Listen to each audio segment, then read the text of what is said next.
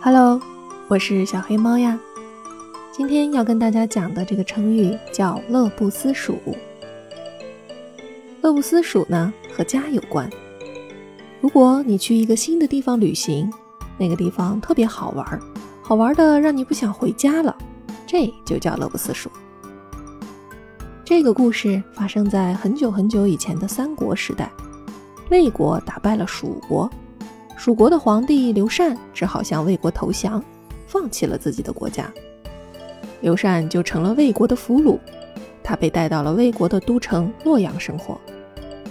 有一天，魏国最有权力的一个大臣叫司马昭，他请刘禅喝酒，还找来了很多人为刘禅表演蜀国的歌舞。跟着刘禅从蜀国来的大臣们看到家乡的表演，都很难过，很思念家乡。可是刘禅却无动于衷，还是说说笑笑，一点儿也没有想念蜀国的情绪。